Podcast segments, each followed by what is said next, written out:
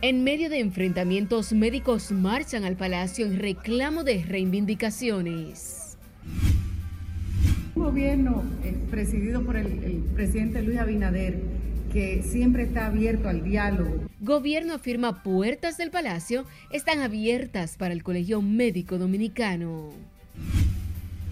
Tribunal envía juicio de fondo acusados de asesinar a la arquitecta Leslie Rosado en Boca Chica. Estamos preparados. Consejo de Educación aprueba calendario escolar y fija para el 19 de septiembre inicio de la docencia. Un gran compromiso con la nación. El controversial proyecto del Código Penal vuelve a perimir en el Congreso Nacional. La creación del 911 bajó la mortalidad, señores. Director del Hospital Darío Contreras dice muertes por accidentes de tránsito se han reducido. Una de las angustias más desesperantes. Múltiples casos de desapariciones en el país disparan las alarmas de organismos oficiales.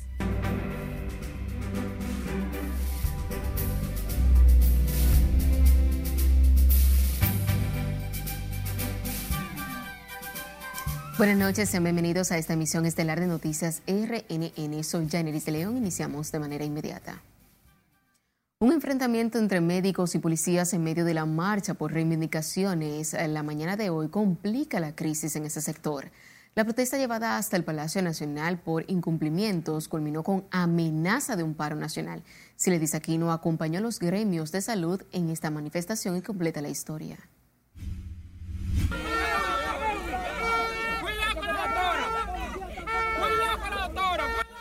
Luego del altercado frente al Palacio Nacional, la crisis se agudiza entre los gremios de salud, el gobierno y las ARS.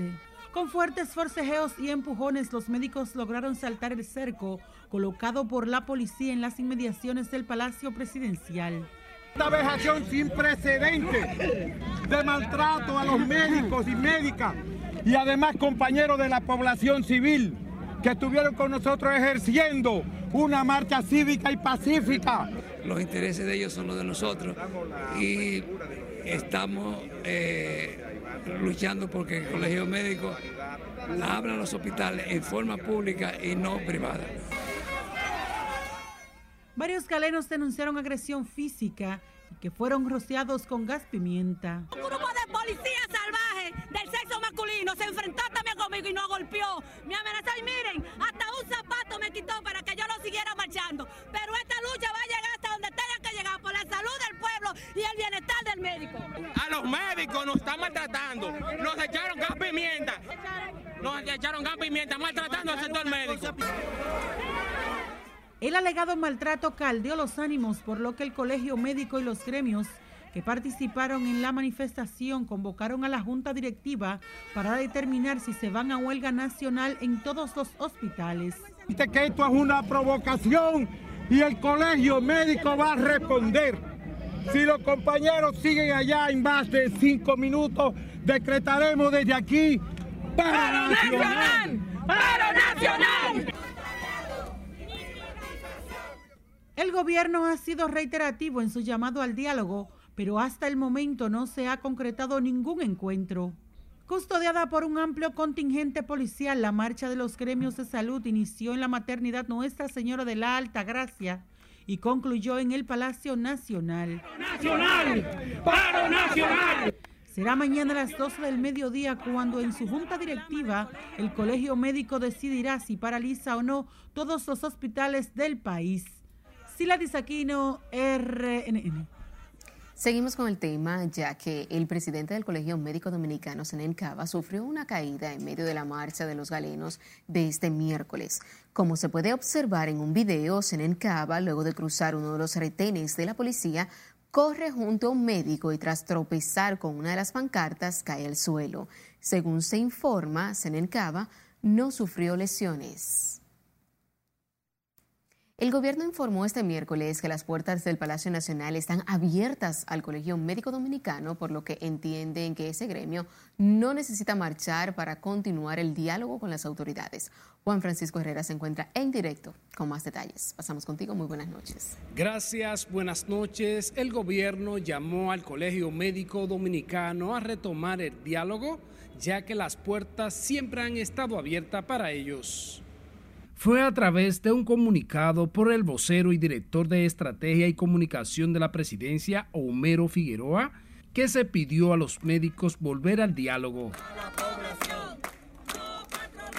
Las autoridades explican que la capacidad para dialogar es la característica principal de esta administración. Un gobierno eh, presidido por el, el presidente Luis Abinader que siempre está abierto al diálogo, que cada vez que ellos eh, necesitan pues reunirse, se reúnen con el presidente Abinader, se reúnen también con el ministro, con el director del Servicio Nacional de Salud, conmigo como coordinadora eh, del Gabinete de Salud. Precisamente fue la más reciente reunión entre Senén Cava, presidente del Colegio Médico, con Daniel Rivera, ministro de Salud Pública, Mario Lama, director ejecutivo del Servicio Nacional de Salud, y Raquel Peña, vicepresidenta de la República, precisa que en esa reunión se acordó trabajar en las demandas tras asegurar que el gobierno está de acuerdo con los temas pendientes de discusión. Entonces estamos haciendo un llamado al diálogo, al razonamiento, al distinguido presidente del Colegio Médico, estos momentos donde el, el, mundo está tan convulsionado. Sostienen que la actual administración asumió en medio de una pandemia y que desde el primer día la prioridad fue garantizar la salud del pueblo dominicano. Así las cosas, se espera que en las próximas horas se produzca un acercamiento entre las partes. En el comunicado, el gobierno también dejó claro el compromiso que tiene con el sector salud y también el compromiso de cumplir con las reivindicaciones de los galenos. Vuelvo contigo al estudio. Agradecemos, Juan. El ministro de Salud Pública, Daniel Rivera, lamentó lo ocurrido durante la marcha organizada por el Colegio Médico Dominicano, la cual tenía el objetivo de llegar a las instalaciones del Palacio Nacional. Rivera dijo que en la Casa de Gobierno se encontraban varios funcionarios, entre ellos el ministro de la Presidencia, José Ignacio Paliza, y Mario Lama, quien es director del Servicio Nacional de Salud, con la finalidad de recibir a los galenos y escuchar sus planteamientos. El titular de salud recordó que las autoridades están permanentemente abiertos al diálogo. Varios gremios sanitarios se sumaron a la marcha del Colegio Médico Dominicano por entender son justas las demandas de los galenos de mejores condiciones para el sector salud. Sin embargo, reconocieron que la problemática sanitaria nacional no se puede resolver con el bajo presupuesto destinado a la salud. Demandando del superior gobierno que no abra esa ciudad sanitaria con el mal llamado eh, eh, patronato. Nosotros sabemos lo que significa la palabra patronato en este país. Entonces, no, eso son cosas que no lo vamos a permitir. Ese hospital está enclavado en una área muy deprimida, donde circundan los barrios más pobres de aquí. Presente la agrupación médica dominicana, dándole el apoyo total al colegio médico dominicano en sus reclamos, acuerdos que fueron firmados en la gestión del doctor Ubaldo Suero, que en el día de hoy están a medio cumplir, como son la situación de los pensionados, la antigüedad en el servicio y otras reivindicaciones. Entre los gremios que marcharon junto al Colegio Médico Dominicano están enfermeras, odontólogos y bienalistas, así como movimientos también aliados. El Ministerio de Salud Pública reportó hoy, luego de procesar 3.542 muestras para detectar el COVID-19, 435 nuevos contagios de la enfermedad y 2.638 casos activos del virus. El boletín informativo no reporta nuevas defunciones en las últimas 24 horas, por lo que la cantidad de decesos se mantiene a 4.383 y la tasa de letalidad se ubica a 0.70%. La tasa de positividad diaria está en 21,96%, mientras que la ocupación hospitalaria se ubica en 3.6%. Y como parte de las acciones para erradicar la violencia de género, el Ministerio de la Mujer y otras entidades del Estado firmaron un acuerdo para ejecutar programas de prevención y atención a las mujeres víctimas de esta problemática. Se trata de una carta compromiso que contará con el financiamiento de la Unión Europea para fortalecer las capacidades institucionales de las prestaciones de servicios de prevención y atención a la violencia contra la mujer. Las prioridades eh, que tenemos en este proyecto CEPRED que contribuyen a estos propósitos, vale destacar el establecimiento de mecanismos de coordinación en la prevención y atención a la violencia contra las mujeres.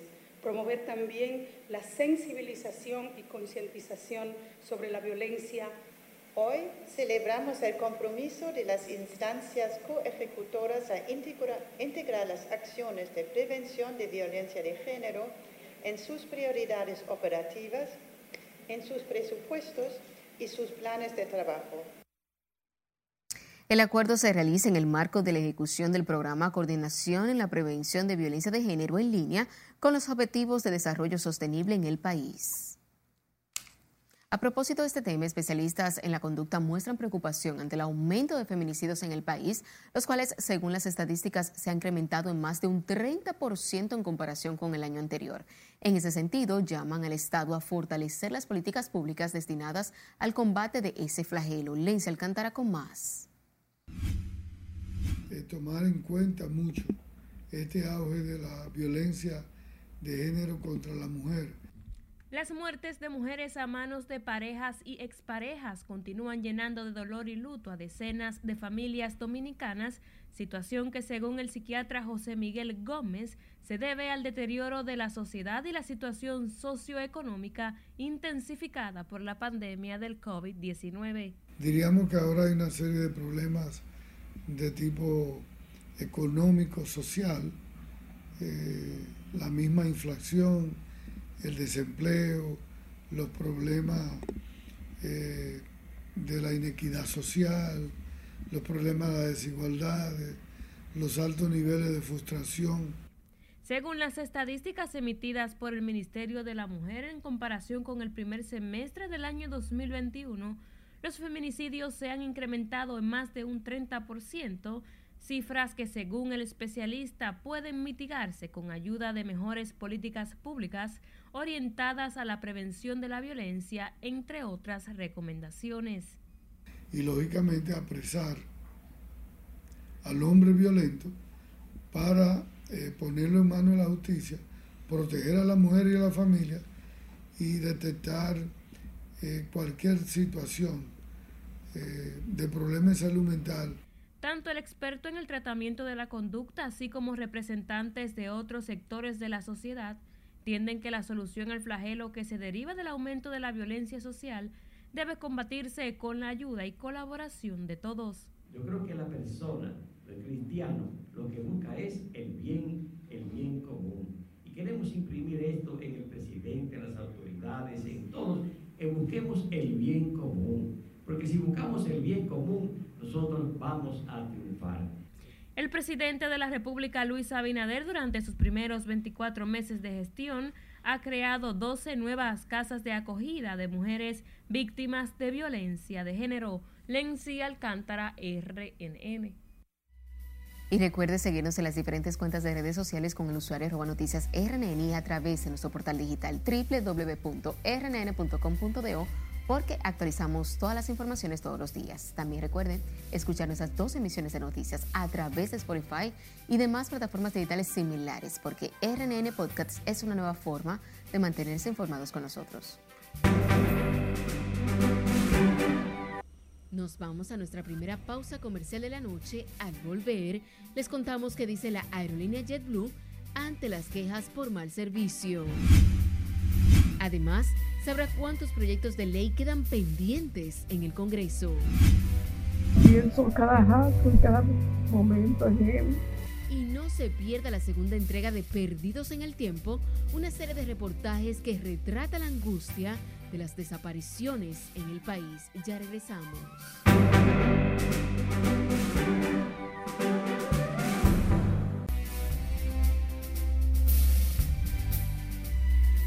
Al menos 40 personas murieron y más de un centenar se encuentran hospitalizadas por el consumo de alcohol adulterado en el oeste de la India. Catherine Guillén está con nosotros y nos presenta el resumen de las internacionales. Buenas noches, Catherine.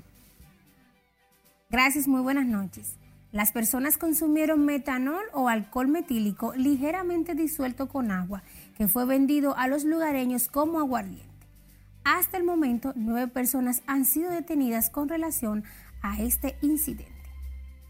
Al menos 40 personas murieron y 51 se encuentran hospitalizadas en el oeste de la India por el consumo de un potente químico industrial vendido como aguardiente en aldeas donde existe un riguroso control sobre la venta de alcohol.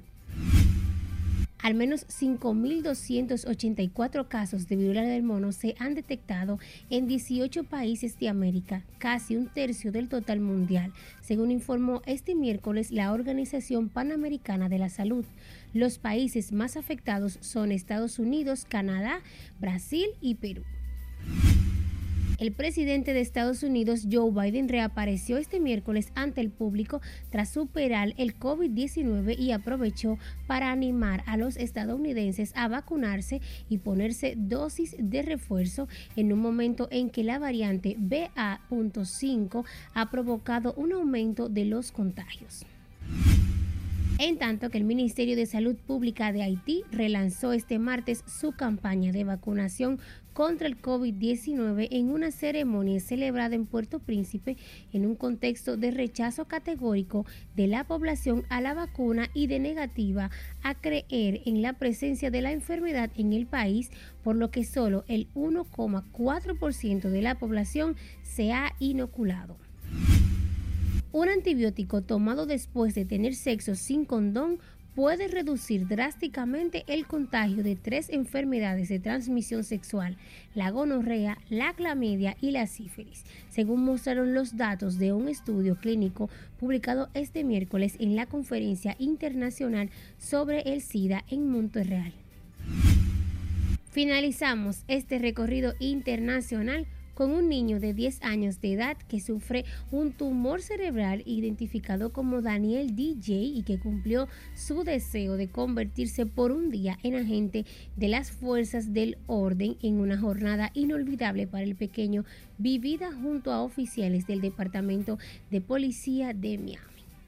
El pequeño recibió un uniforme hecho a su medida y juró como jefe honorario por un día, lo que permitió acompañar a miembros del cuerpo policial con un coche patrulla por las calles de Miami. Además, participó en un entrenamiento con miembros del cuerpo mientras interactuaba con perros y caballos policiales.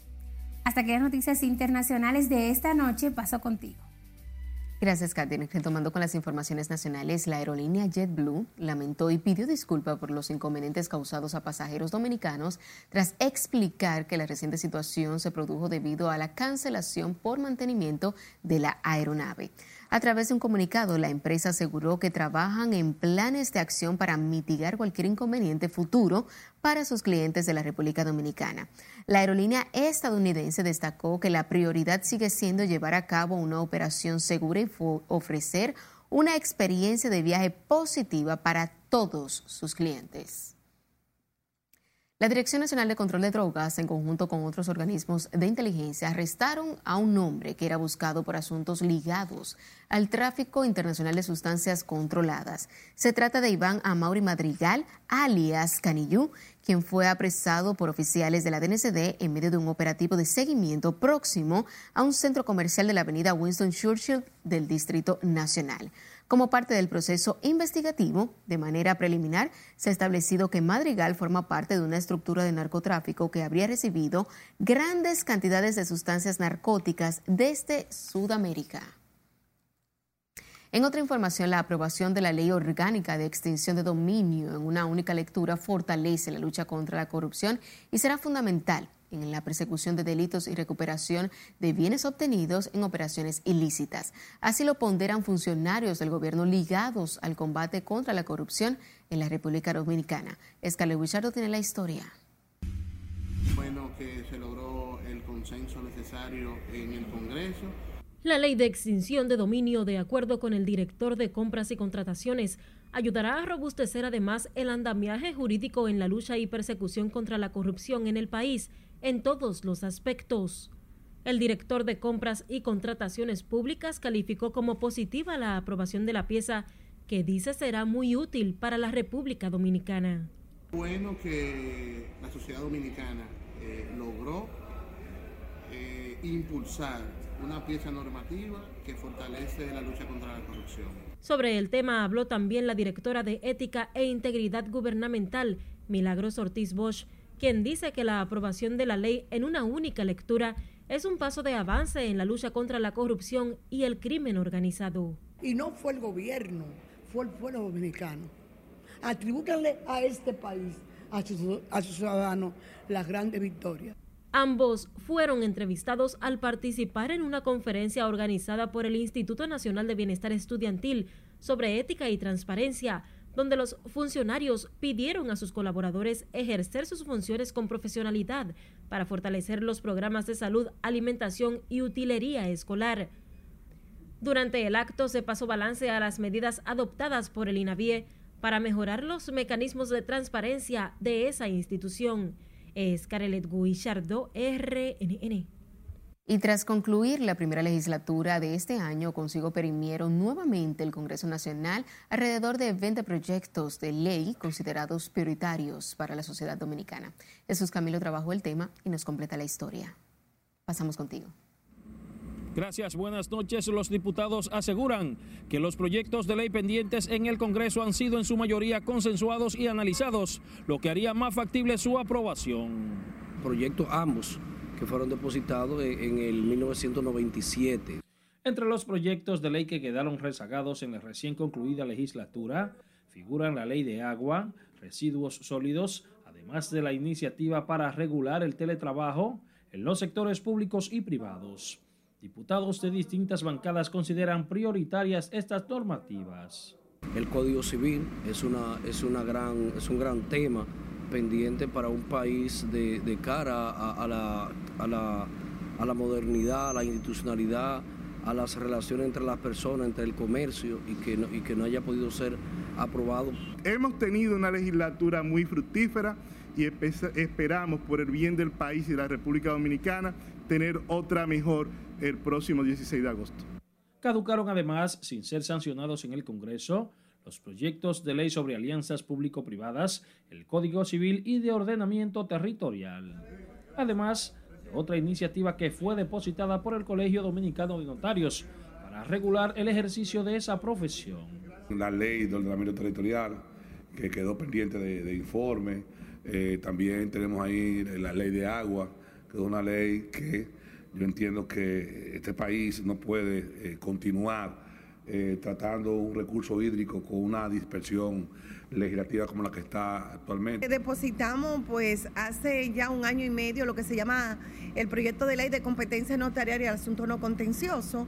Es un proyecto de ley muy bueno que va a ayudar a todos los tribunales, el de congestionamiento de los expedientes. Este proyecto es prioritario porque hay que darle un reconocimiento al notario a esta altura ya en que tanto los notarios han aportado para el país, que se les reconozca un poco más su labor. Los legisladores de distintas bancadas también definieron como prioridad las legislaciones pendientes en torno a las iniciativas sobre comercio marítimo, el proyecto de modificación a la Ley 4201 General de Salud, 8701 sobre seguridad social y la de cambio climático. En la próxima legislatura que inicia ese 16 de agosto, los congresistas tienen como reto estudiar iniciativas de ley que reposan de hasta hace 20 años en el Congreso Nacional. Es lo que tengo hasta el momento. Paso ahora contigo al set de noticias. Te agradecemos, Camilo. El presidente de la Cámara de Diputados, Alfredo Pacheco, afirmó, aprobada la ley de extinción de dominio, el Código Penal Dominicano se convierte en el gran desafío para la próxima legislatura. Nelson Mateo con los detalles en la siguiente historia. Un gran compromiso con la nación.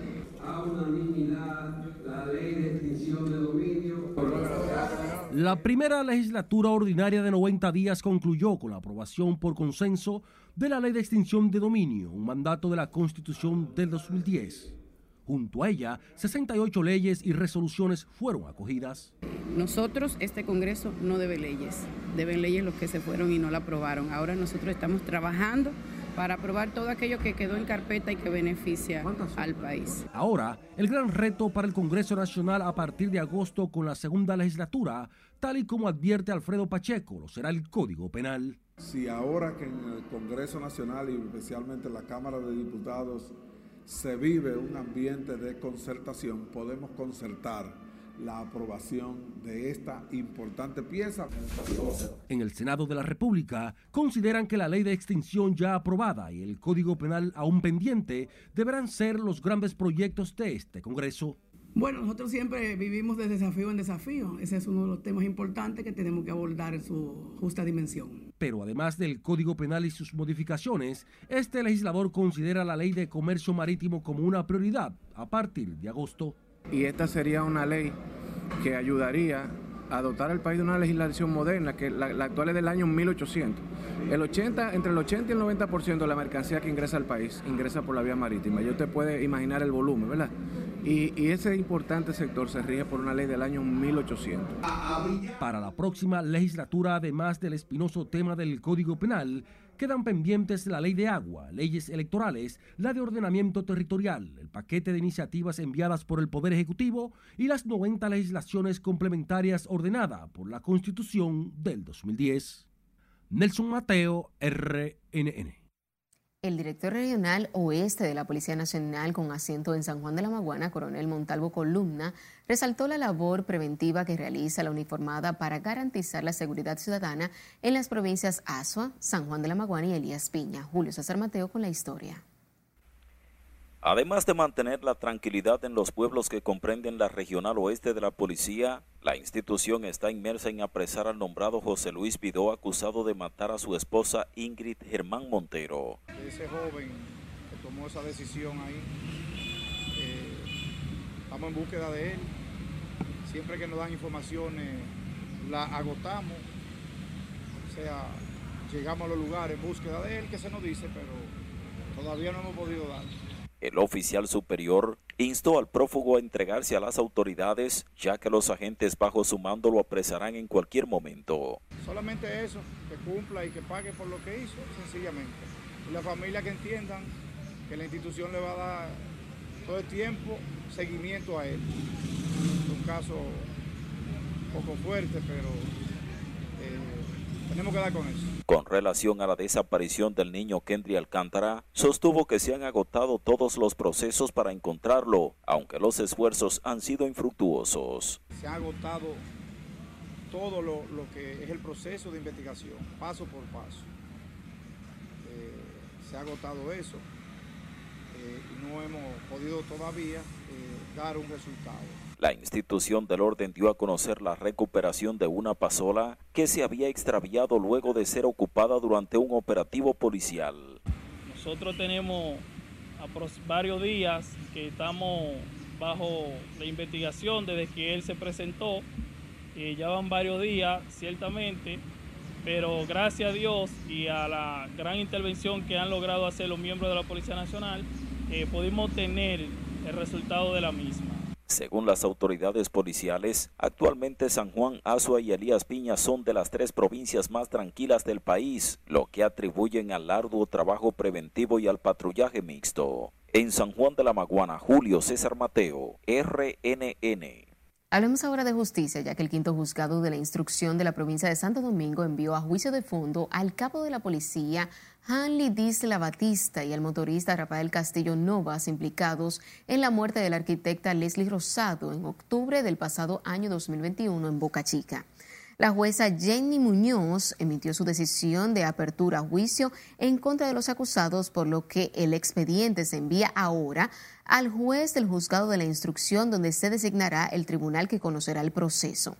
El trágico suceso en el que perdió la vida Rosado fue calificado por el Ministerio Público como homicidio voluntario. La desaparición forzosa o no de personas, como la define el Código Penal Dominicano, es una problemática social tan vieja como la unidad misma. Ante el aumento de estos casos en el país y otros de la región, la Organización de las Naciones Unidas sigue abogando porque los estados promuevan el respeto universal y efectivo de los derechos humanos y libertades fundamentales. A continuación, Scarlett Wichardo nos presenta la segunda de tres entregas de reportajes sobre los casos de desapariciones en el territorio nacional que siguen llevando desconsuelo al seno de las familias dominicanas.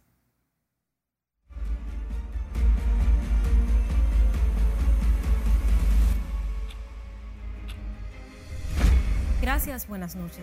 Quienes viven con el drama de tener un familiar desaparecido, además de la incertidumbre, angustia y ansiedad, se enfrentan a múltiples traumas que en muchos casos perduran durante años y parecen no tener fin. Una de las angustias más desesperantes que puede vivir una familia es tener un miembro de su familia desaparecido.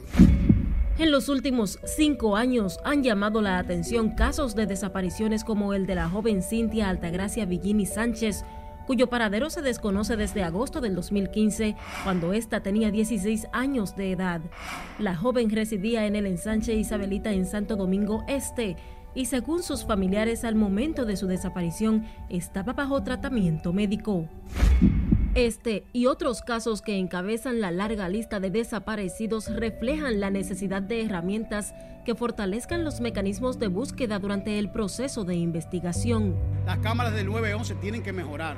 La cobertura del 911 en cuanto a la parte visual tiene que aumentarse al 100% como originalmente era, porque justamente la policía que tiene el DICRIN a lo interno para poder a, a iniciar los procesos de investigación tiene debilidades desde el punto de vista material. Otro misterioso caso es el de la señora Rosa María Mora, de 65 años, quien vivía en el sector de Honduras en la capital y fue reportada como desaparecida en noviembre del 2017 sin que las autoridades hayan logrado aclarar las circunstancias del hecho. Su esposo se suicidó tres años después de la desaparición de doña Rosa. Es lamentable, muchas familias están atravesando por un dolor un sufrimiento y una pérdida, un duelo eh, por seres queridos, hijos, eh, esposos, eh, personas del vínculo primario que han desaparecido. Y es lamentable cuando han aparecido muertos. Pienso cada acto y cada momento en él, pensando si puede llegar el drama de los desaparecidos tocó también la puerta de los familiares del joven Anauris Misael Castillo Lora, de 21 años, a quien sus parientes perdieron de vista luego de que éste saliera de su residencia a ejercitarse en las inmediaciones de la autopista Las Américas.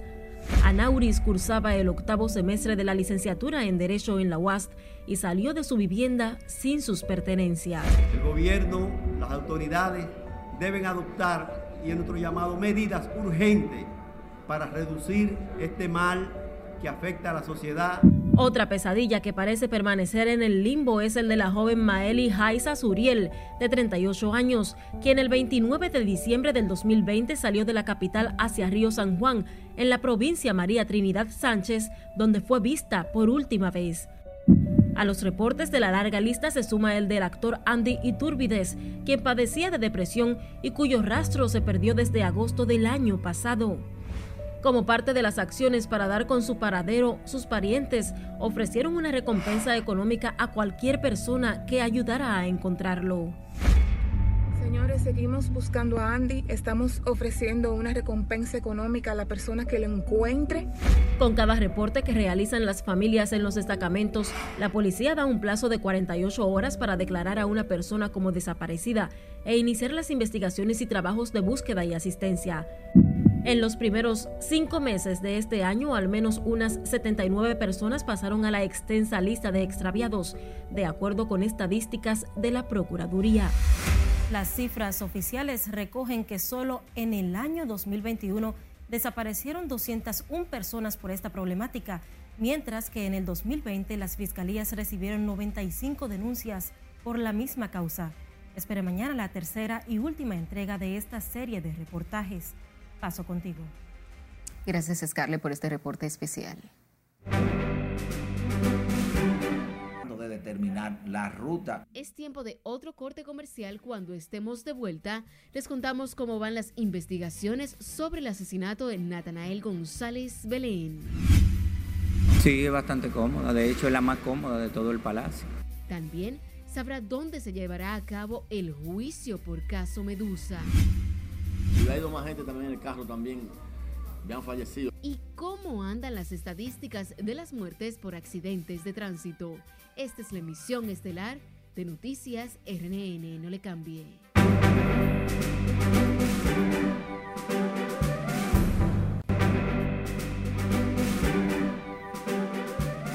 Agradecidos de su sintonía, seguimos con más informaciones. En el marco de las investigaciones en torno a la muerte del joven Natanael González Belén, las autoridades han interrogado a unas siete personas como parte de las pesquisas para identificar a los autores del crimen y someterlos a la justicia. Escalo trabajó el tema y nos cuenta más.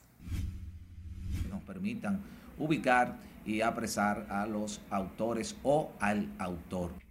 Ha pasado casi una semana después de que el cuerpo de Natanael González Belén fuera hallado con signos de violencia en el parqueo del Hospital Pediátrico Dr. Hugo Mendoza.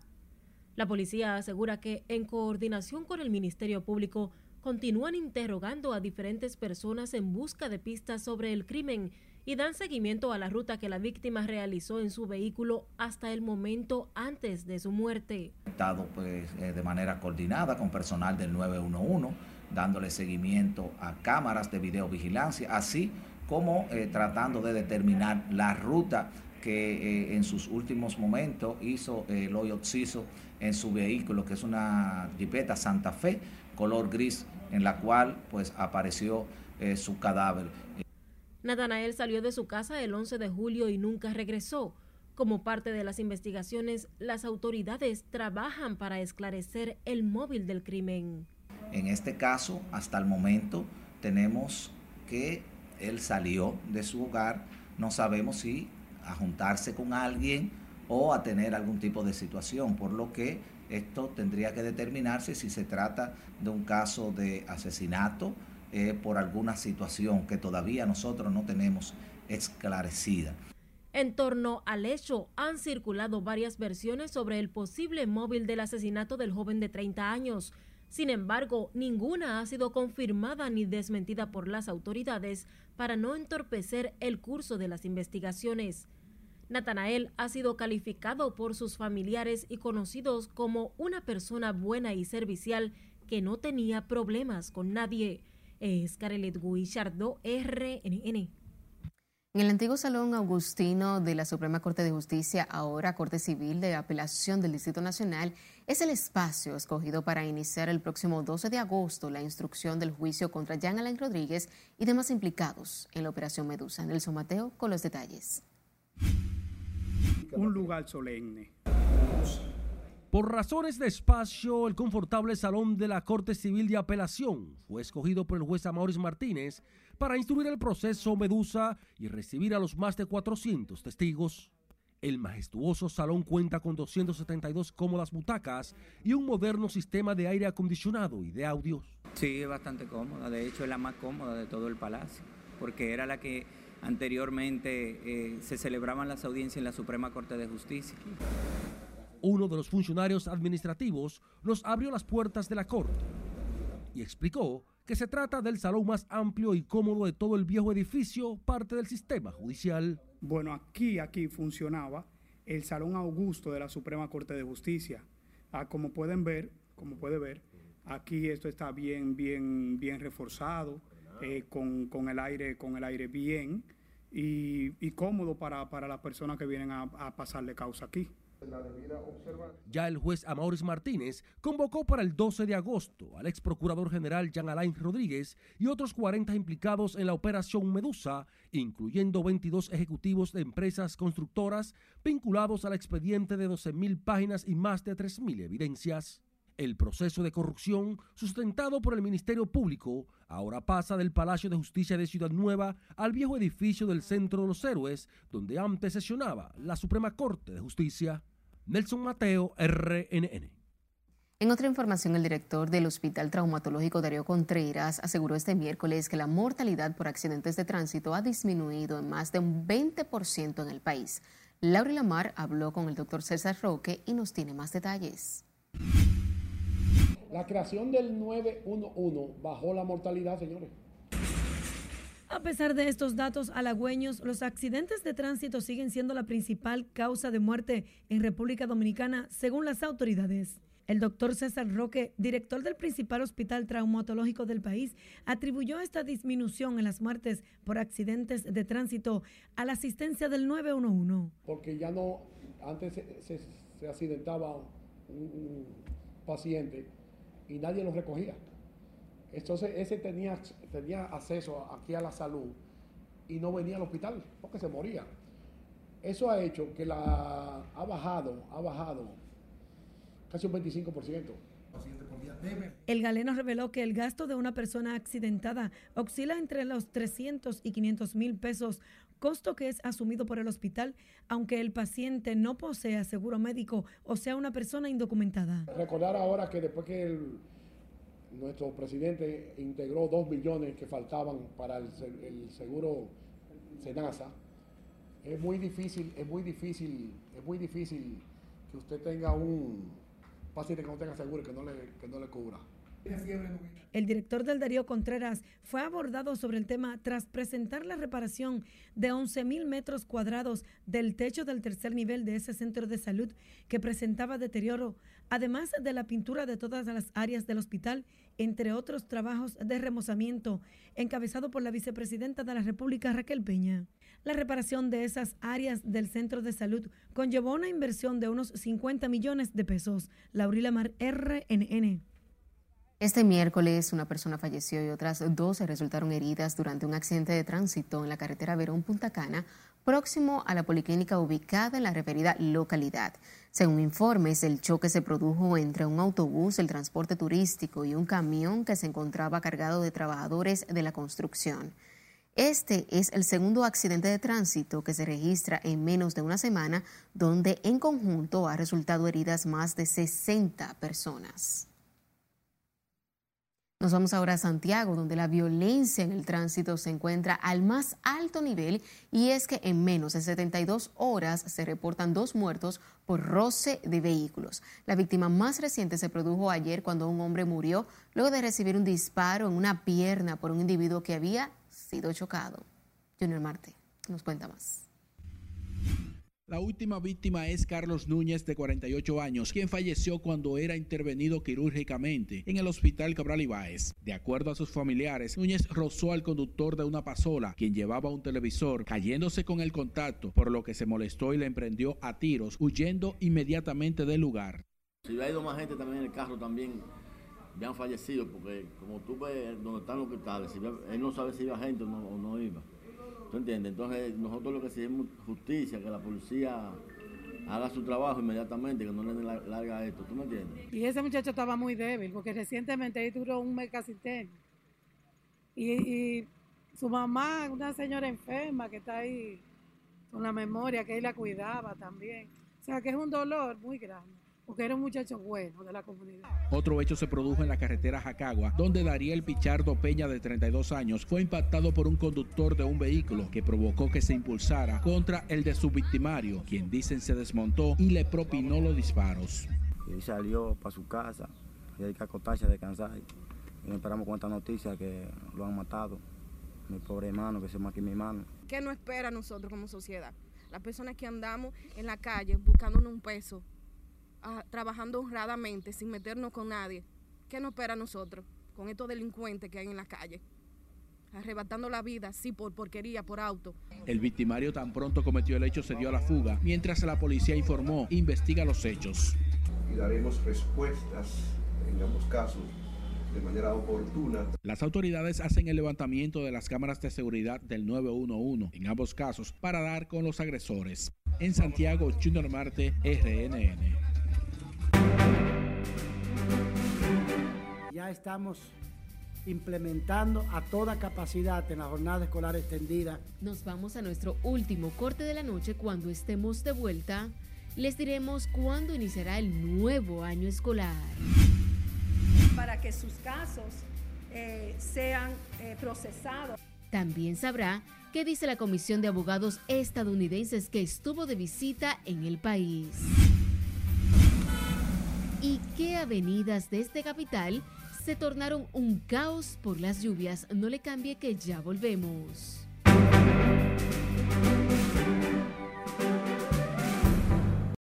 Este segmento llega a ustedes gracias a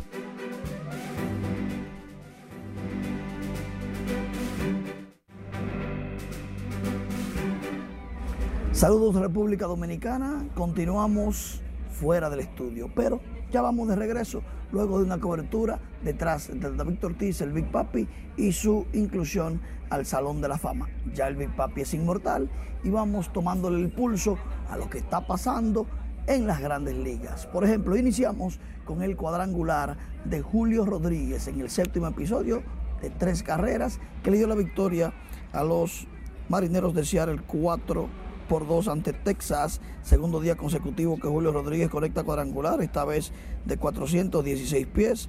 Honrón número 18, tres remolcadas, lleva 56.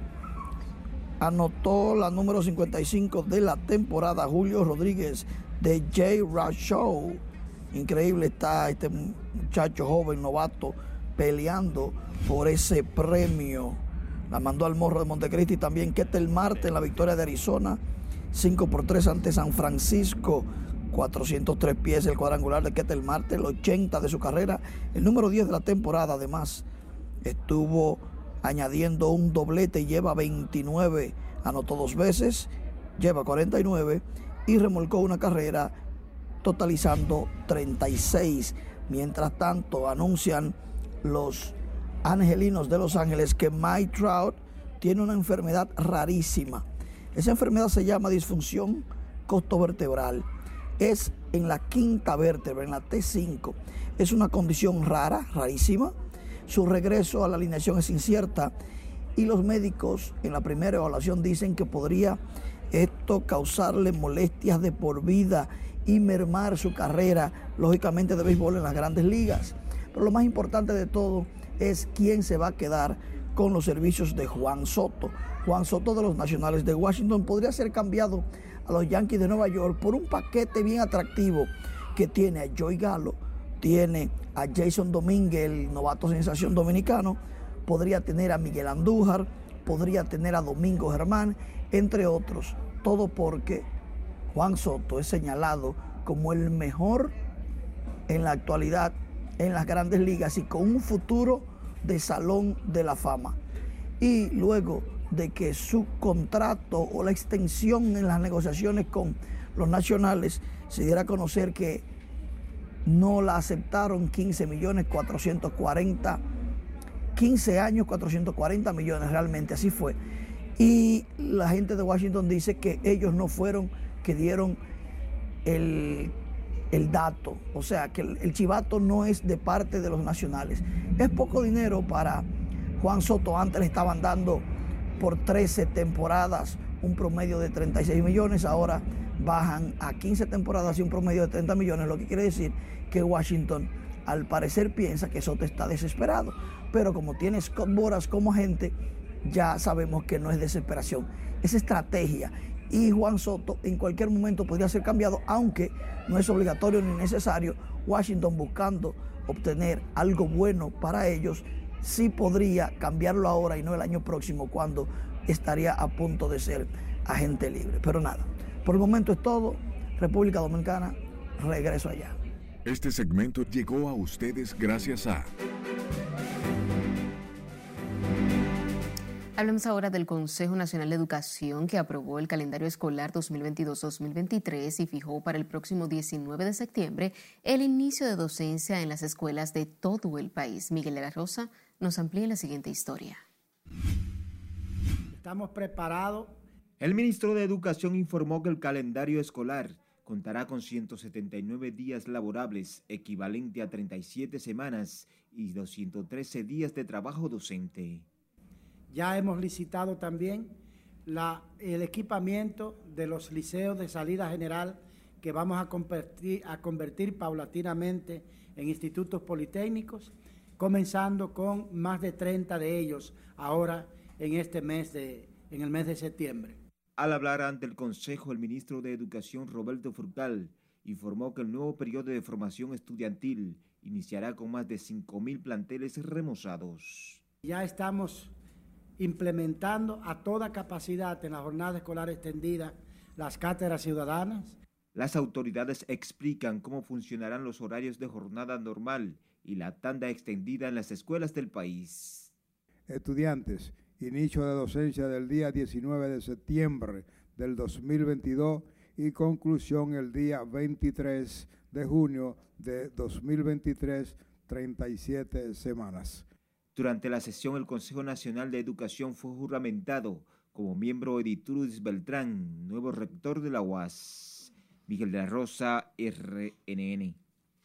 La Asociación Dominicana de Abogados de Estados Unidos concluyó este miércoles su visita al país donde realizó un intercambio con diferentes representantes de altas cortes en el país. Los especialistas en el derecho lograron firmar el tercer acuerdo con la Escuela Nacional de la Judicatura que busca la aprobación de los títulos de los juristas dominicanos en los Estados Unidos para el ejercicio de la profesión podido compartir con pues, todo el aparato judicial, por lo menos el principal, Tribunal Constitucional, Tribunal Superior Electoral, el Senado, la Suprema Corte de Justicia y también las universidades, pues eh, el objetivo de esta actividad es ya cerrar con broche de oro y poder celebrar juntos todos los acuerdos y avances que hemos logrado. Hacer una eh, colaboración con los jueces de allá para poder ser aquí también jueces para ayudar y proceder lo mejor que podamos proceder para asegurar que la gente de Santo Domingo sean tratada dignamente y, rápidamente para que sus casos eh, sean eh, procesados con la mejor eficiencia.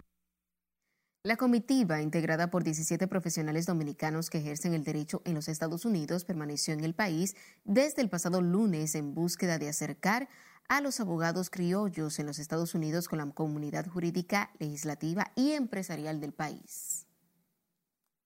Las lluvias provocadas por una vaguada situada sobre el país desde la madrugada de este miércoles han provocado inundaciones urbanas, generando caos principalmente en las horas de más congestión en el tránsito vehicular.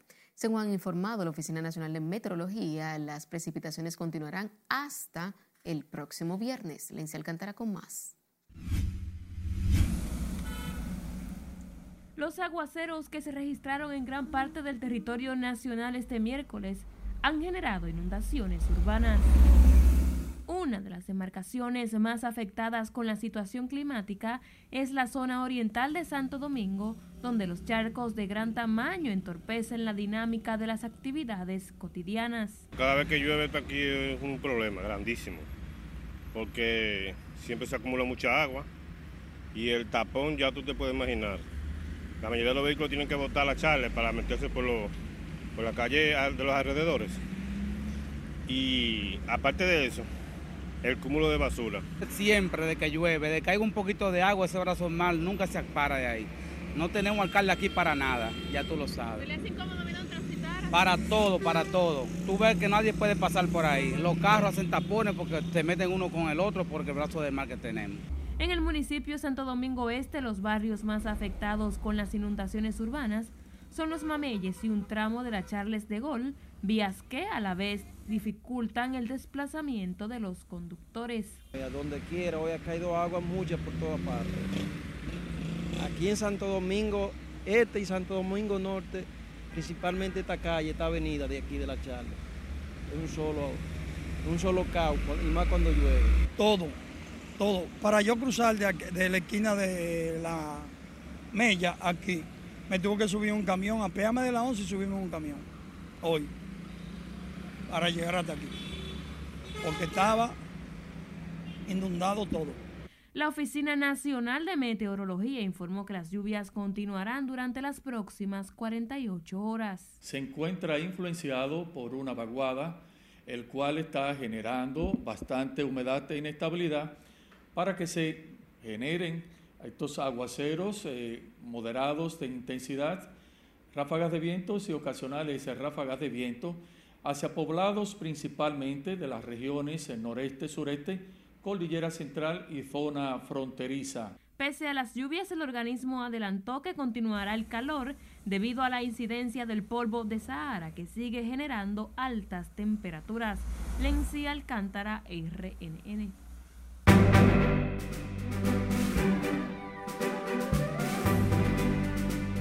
Y es momento de hablar del mundo del arte y del espectáculo con nuestra compañera Milian Solano. Pasamos contigo. Muy buenas noches. Cuéntanos. Hola, ¿qué tal? Muy buenas noches. La agrupación Séptimo Invitado celebrará este sábado su premio que recibió en Austin, Texas.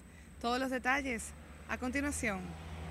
La banda de pop rock dominicano Séptimo Invitado recibe la noticia de ser elegido como mejor banda rock pop en los pujantes premios Fox Latin Music Awards a celebrarse el próximo 26 de agosto en la ciudad de Austin, Texas, Estados Unidos. Y para celebrarlo, la cita es el 30 de julio a partir de las 8 de la noche en la nueva e impresionante sala de eventos Mercedes 313 Live Events, ubicada en el centro de la ciudad colonial de Santo Domingo, donde ofrecerá su concierto de celebración. La sección dominicana del Instituto Panamericano de Geografía e Historia, organismo especializado de la Organización de Estados Americanos, y el Instituto Geográfico José Joaquín Hungría Morel pusieron en circulación la segunda edición del libro La música folclórica dominicana, autoría del doctor José Santana y el antropólogo Eddie Sánchez. La primera edición fue publicada en diciembre de 2010 la misma se agotó debido a la alta demanda que tuvo. Amaderado masculino de máxima calidad y un exclusivo aroma creado para el hombre que busca inspirar a los demás. Así es la nueva fragancia que lanzó Ésica durante un encuentro en el restaurante Lila para celebrar a los padres. Ésica con Dorsey Inspired es una propuesta bien, bien interesante que tiene en julio para todos los hombres de Dominicana y para el Día de los Padres que vamos a celebrar este domingo. ¿Y qué nos propone Dorsey Inspire? Nos propone una esencia única. El frasco con sus facetas en el vidrio transmite elegancia y a eso se le suma el acabado espejo y su color acero abogados de Roche hemos estado solicitando desde hace un tiempo que pueda verlo su médico de cabecera para que éste realice los estudios del lugar y verificar la situación médica actual de Roche. José Martínez Brito, uno de los abogados del exponente urbano Roche RD, dio detalles de la situación de salud del rapero, aclarando que su cliente no corre peligro de muerte. El criminalista confirmó que Roche RD fue trasladado a la clínica Breu para hacerse unos estudios que por falta de equipos no pueden realizarse en el centro penitenciario. El exponente urbano Vigo se encuentra en el país promocionando su disco Mala Influencia, un EP de seis canciones con letras que impulsan las emociones a través de sus melodías y su interpretación única. Conversamos con el hijo de Handy Ventura sobre la relación que construyó con el caballo mayor a nivel profesional como artista, eh, abuelo, esta nota suena bien, eh, no, no suena bien, pero vamos a cambiarlo así. entonces, abuelo siempre me daba consejos con, con, las dos cosas. Si tenía problemas con las mujeres, le preguntaba a abuelo, no, mi hijo, tranquilo, que eso viene solo. Vigo también se encuentra en República Dominicana para estar presente en la misa del primer aniversario de la partida de su abuelo, la leyenda Johnny Ventura y tres voces prodigiosas del jazz y de la propuesta musical actual enlazan sus talentos para presentar el concierto Las Divas en Jazz, que será el gran cierre del Festival de Jazz de Santo Domingo este jueves 28 de julio en Casa de Teatro. Pirú Pérez, Sabrina Estepan y María del Mar, con la dirección musical del gran pianista de jazz Gustavo Rodríguez y el acompañamiento de los talentosos jóvenes Marcos Asensio en el contrabajo e Idekel Martínez en la batería. Es la primera vez que estas tres divas del jazz se reúnen en un escenario. Hasta aquí diversión feliz resto de la noche. Gracias. Finalizamos esta emisión estelar de Noticias RNN. Feliz resto de la noche.